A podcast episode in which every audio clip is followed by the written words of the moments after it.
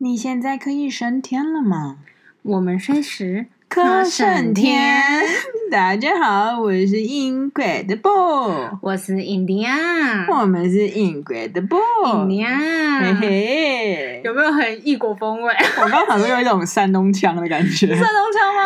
有，微不，不是很印。你说外国人讲中文的感觉？对对对对对，我想讲的是那个外国人讲中文，或是有一种有一点，或是很不正统的中文。就是嗯，那种 就是那个重音都不知道在哪里的地方。哇，我跟你讲，我们今天的 Incredible 来到了最后最后的 Final 大总集了。对，我们这 Incredible India 也是当了十集有吧？十一集，总共十一集。嗯，回首我们的印度啊，India 的行程，然后要来到最后一集的感想。其实有一点觉得感伤哎，不知道为什么就觉得说哇。其实我们这样算起来，因为我们精选了几个比较大的城市嘛，所以我们刚好前面讲了十一个城市，从加尔各答一直最后到就第一个城市，呃，应该说到达印度的第一个城市，跟从印度离开的最后一个城市，虽然中间有很多变换啊，或者是什么的，但我们最后这个 ending 在印度这个特辑的 ending，想要跟大家聊一些，就是说关于印度的整个感受的大小事，然后需要注意到的事情，比较大方向的，对。对我觉得他，你刚刚说有点感伤，确实，因为你看，像一如这个前面这几集，大家可以知道我记记性非常不好，所以很多东西都是靠一些我很比较强烈的一些记忆点。然后你说，我们如果这个十一集里面来说，我们又回首看了照片，然后回首又讨论了一些讨论一些，或者是看了当时候打的一些文章，嗯、自己打的一些文章，你就发现哦，好像又回忆回忆了一次。然后好像重新再游了印度一次，嗯。然后对我来说，就是你又更加强烈的是，嗯，印度是我想要再回去的地方，就是真的是一个会想要再去的地方，很特别，然后会给你的感受真是完全不一样的地方。我觉得没有任何一个国家可以超过印度。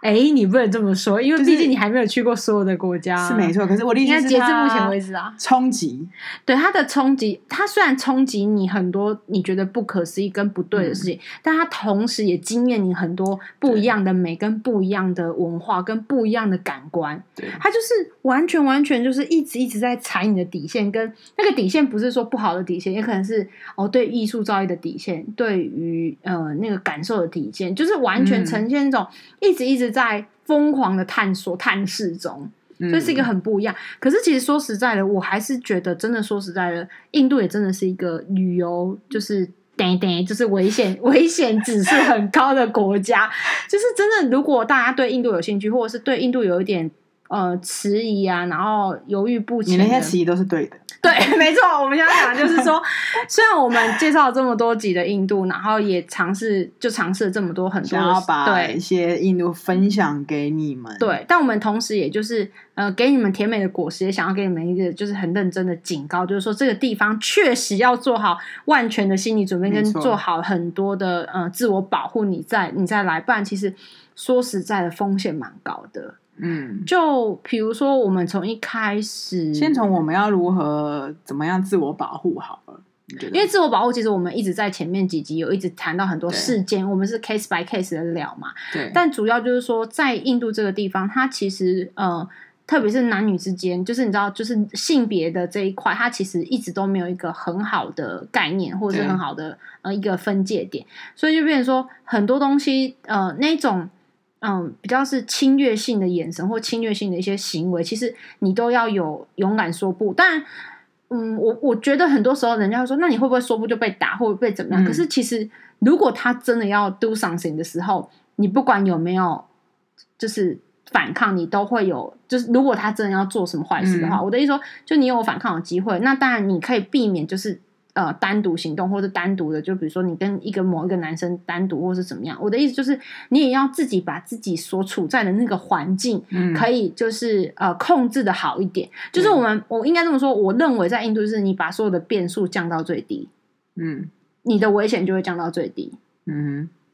把变数降到最低是什么意思？就是把你可能没有办法掌控、掌握的事情都、哦、都、哦、都尽可能的掌握好。对，就尽可能就是你会被被，就是你的主导权会在别人身上的事情，就尽量的是把它降到最低。譬如说，我们晚上不出门，对，就是绝大部分百分之九十五的晚上，我们是不出门的。所以就是说，你就知道说，可可能晚上就是人烟有些地方比较稀少，而且比较昏暗，有什么事情你、嗯、你呼叫不到，或是你看不到，你看不清楚。所以基本上，你如果可以愿意避免这件事情的话，那你是不是就会减少很多的危险性？然后包含我觉得还有一个是我们呃，因为我们都是带，因为我们毕竟是背包客嘛，所以我们都带是不要的衣服，带会丢掉的衣服去，然后穿了就丢，穿了就丢。所以我觉得还有一个部分是打扮吧，你的穿着不要太过于暴露。打扮当然，它不一定是直接的影响，可是你相对来说，既有的降低那些。可是我觉得这件事是，就是这几年一直在讨论说，这是一个不对的想法，嗯、就是说我穿什么，并不代表我我就不会，会对，因为，我看过一个文那个报道，就是它不是直接的，必须要说。还有一个件事就是，最近有一个在国外，我忘记是哪一国的一个展览，就是我那时候有发在我的 IG，就是说，他说当时他回首看。这些就是被性侵或是被强暴的女生，她当时穿的衣服是什么？你以为是她穿的短裙，就是低胸的衣服吗？不是，你那个是一个，就是一个展览，她秀出来她当时穿的衣服就是长裤、睡衣，呃，就是。你你不会不会任何就是你你所谓的性诱对性诱惑的暗示的那个东西，嗯、就是说应该是我我还是觉得是整个状态啦，你就是尽量比如说你就往人多的地方走，对，或是可是有时候你知道有些人就会反驳我说，那你在印度会不会人多的地方就大家一起来？我说你如果这样讲就。讲不通了嘛？就是你，你就是，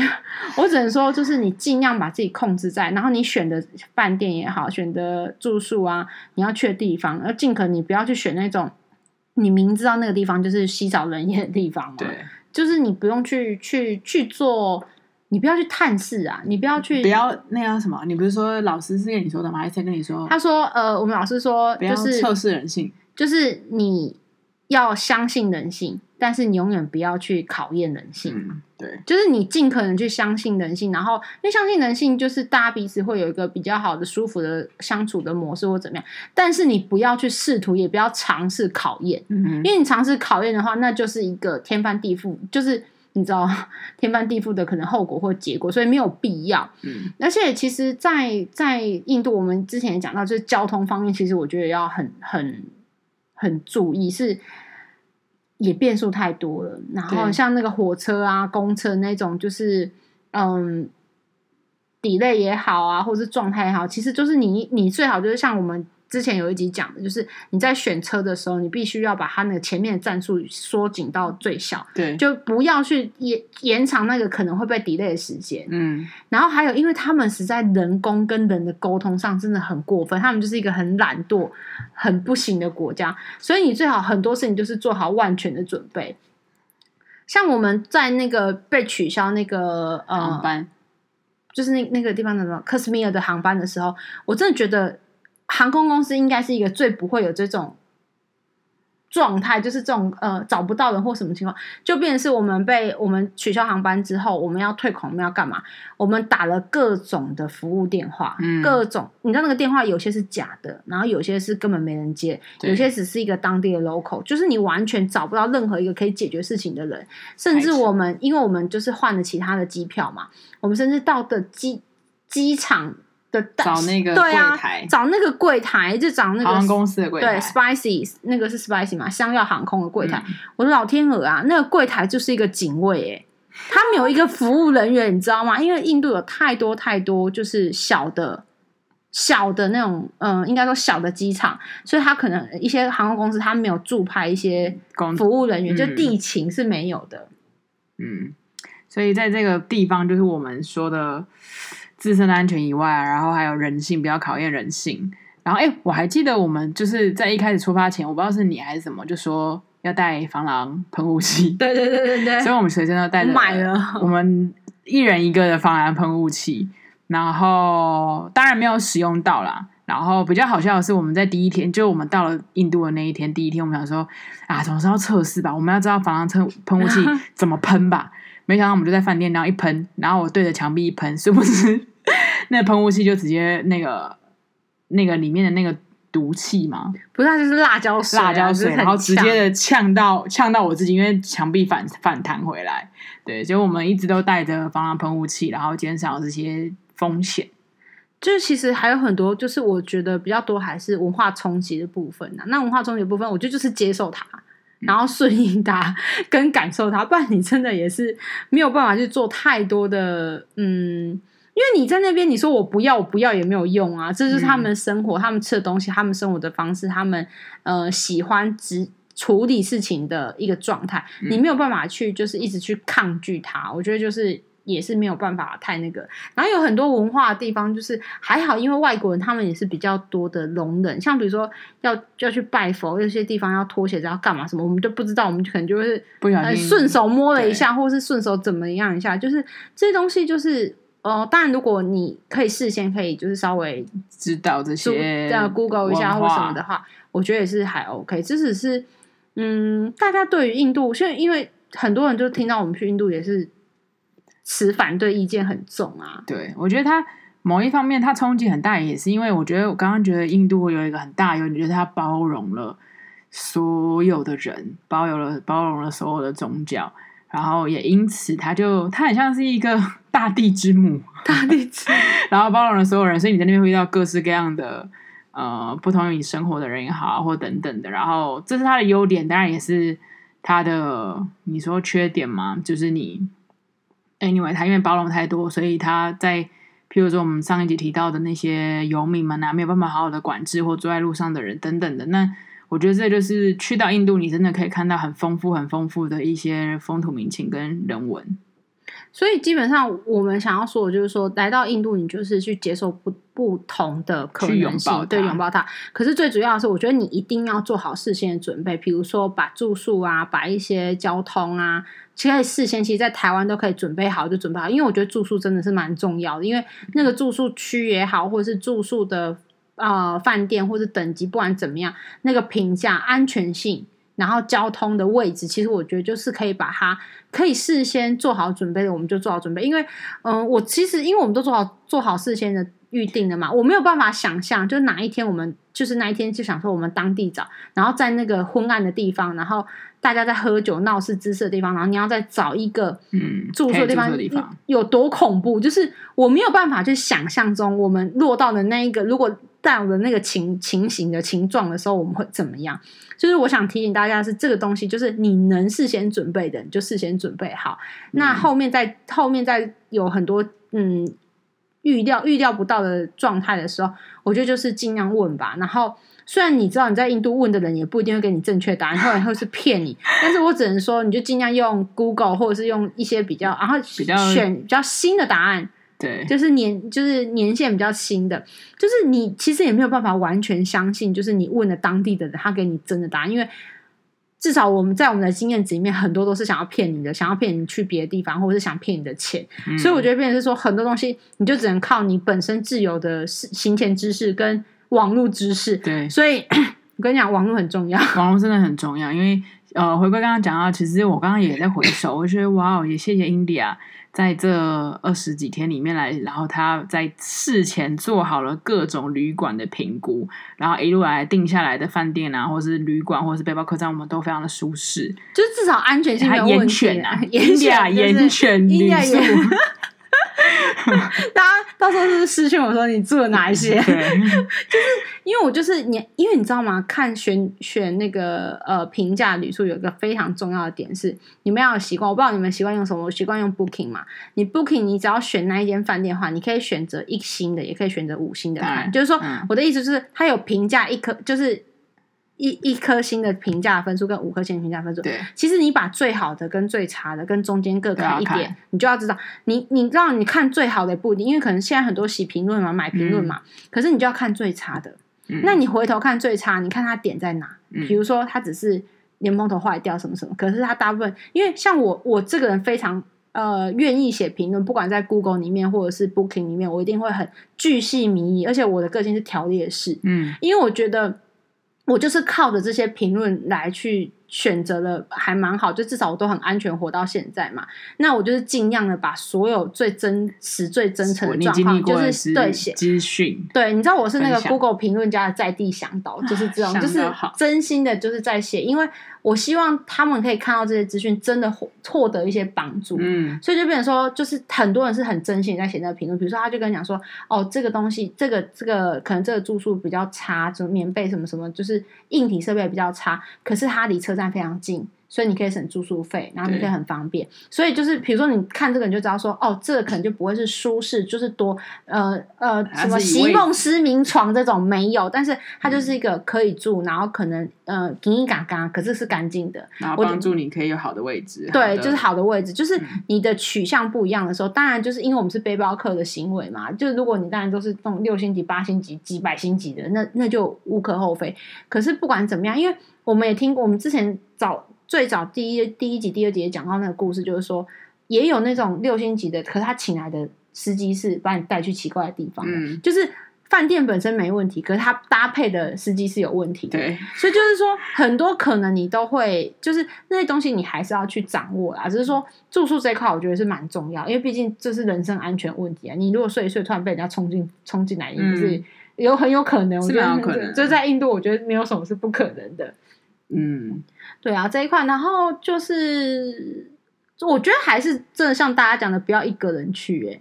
一个人真的不行。一个，我觉得一个人真的不好。就是，当然，你说，因为我有一个朋友是一个一个男生自己去，然后去了三个月，好像。我觉得男生还可以，对男生真的是，是 OK 的。然后但女生一个女生我，我我真的强烈的就是不建议啦，完全不建议。然后，那你当然你要也可以，可是就是跟团。那就不是一个人啦，就是很多人，很多人。就是我们不，我们不太建议一个女生去呃印度背包客自助。但我觉得这可能是有些人可能会采反对意见或是干嘛。可是，在我们的经验值里面，我觉得那个东西必必须你的心智够强大，对，还有你的旅游的经验够多。就是，你才有办法去做这件事情，嗯、要不然那边的所有的那种呃，不管是眼神啊，跟人对对待的状态，其实真的，如果你心智不够强大的话，你心智够强大，当然 OK，你就一个人去吧。但你心智不够强大，你很容易恐慌，很容易紧张，很容易生气、愤怒、委屈的话，我是不建议的、啊。像我觉得我们这样比较好是，是我觉得两个人是一个还蛮好的状态，是就是很怎么讲，你就是有一个依依偎说。至少旁边还有个人，有什么东西可以商个量，嗯、然后可以讨论一下。或者当你今天身体不舒适的时候，至少有人是可以帮忙协助的。对，就是这这一块，我是觉得，哎，两个人是刚好。有时候三个人又有点多，而且三个人有时候不好住宿，因为很多人就是、嗯、呃房间的问题。然后其实四个人开始就会有很多衍生性的。呃，团队的问题，比如说喜好度啊，嗯、吃什么什么什么的。其实我觉得，嗯，至于我来讲的话，以数量跟就是呃，不管是经济考量或者是方便的那种，就是订订购的考量的话，其实是两个人是最好的，刚刚好就两个人是刚刚好。但你说其他国家，我真的觉得一个人也可以，就是你知道我是走一个人的路线嘛。嗯、可是如果这印度来讲的话，我真的是推推两人，就是只推两人，不是推推是。独推、紧推、只推两人，就是我建议就是两个人呐、那你说要多一点，就大家都是很好很好的旅伴，那我觉得 OK。可是我们有一集在讲旅行的，就是旅行的意义的时候，华丽的旅行的那种概念的时候，其实旅伴其实也很重要。他跟你有没有可以在同一个呃思考点上，或者是价值观上很重要，因为你带我的地方不一样，你的选择会不一样，你的嗯的那种感受，旅游的步调的契合啦。你说再好的朋友，但旅游步调不合，那也没办法。就是听太多，真的听太多，就是在旅游打打群架，到最后打群架，老死不相往来的状况。我跟你说，来印度这种地方，你千万不要乱选择，不要考验考验人性，没有是考验你的友 谊。你现在真的就是印度啊、西藏这种地方，真的真的不要考验友谊。我们都吵架了。可是我觉得我们这种吵架算是比较和缓，不是那种对，不是大吵，不是对于旅游的选择性或价值观的吵架，是一种表现形式的一个调整，来不及调整。因为其实我们回过头来，我们认为我们的最终目的还是是一样，只是你当下的行为没办法快速调整嘛。我的意思就是，很多人是就是价值观都不一样，然后对那件事情想法都不一样的时候，那其实你来到印度这种地方，我保证。你就是两个人去，然后各自回家。不要说一个人回家，就会会气到各自回家吧？因为那个状态太多。你为什么要来这个邮局？你为什么要这里被骗？你为什么要选这个东西？你知道这个怎么样？就是太多太多，真的是很值得吵架。对，就是说印度就是印度这个国家本身包容性很强嘛，来这里的包容性的那个包容心也要很强。对，没错，互相包容啊。对，互相 互容互容，这这是蛮重要的事情。就是我是觉得对我来说，就是印度的东西还是很多呃需要注意，但是很多东西就是遇到才会知道嘛。嗯，那就是遇到的时候你再去想办法解决，对，或修理它。就是就像刚刚说的嘛，你今天呃准备好变动数变速桥降到最低，做好万全的准备，不管是你的旅程的准备、心理的准备，然后旅伴的准备、旅伴的准备，沟通啊，前行沟通。如果你已经准备好要去体验这 Incredible India，那就是毫无疑问的就去拥抱它。对，然后对我们两个来说，就我们在一开始就有说嘛，去到听过去印度的就分两种人，一个就是打死不会再去的人。然后一个就是会再回去的人，然后我们两个现在已经讨论是，我们希望我们可以再回去，希望疫情赶快结束，就是印度赶快好起来之后，我们两个可以赶快再把呃没有走完或是想要再走一遍的印度再去看一看，这样子。对，对啊，那这就是我们总共十二集加今天这一集，算是有点是完全阐述的，就是总结式的，然后把我们在心里面心心念念非常喜爱、爱不释手的印度，就是分享给你们哦。对。好，希望你们有机会也可以去探索这个美丽的国度。谢谢，拜拜，拜拜。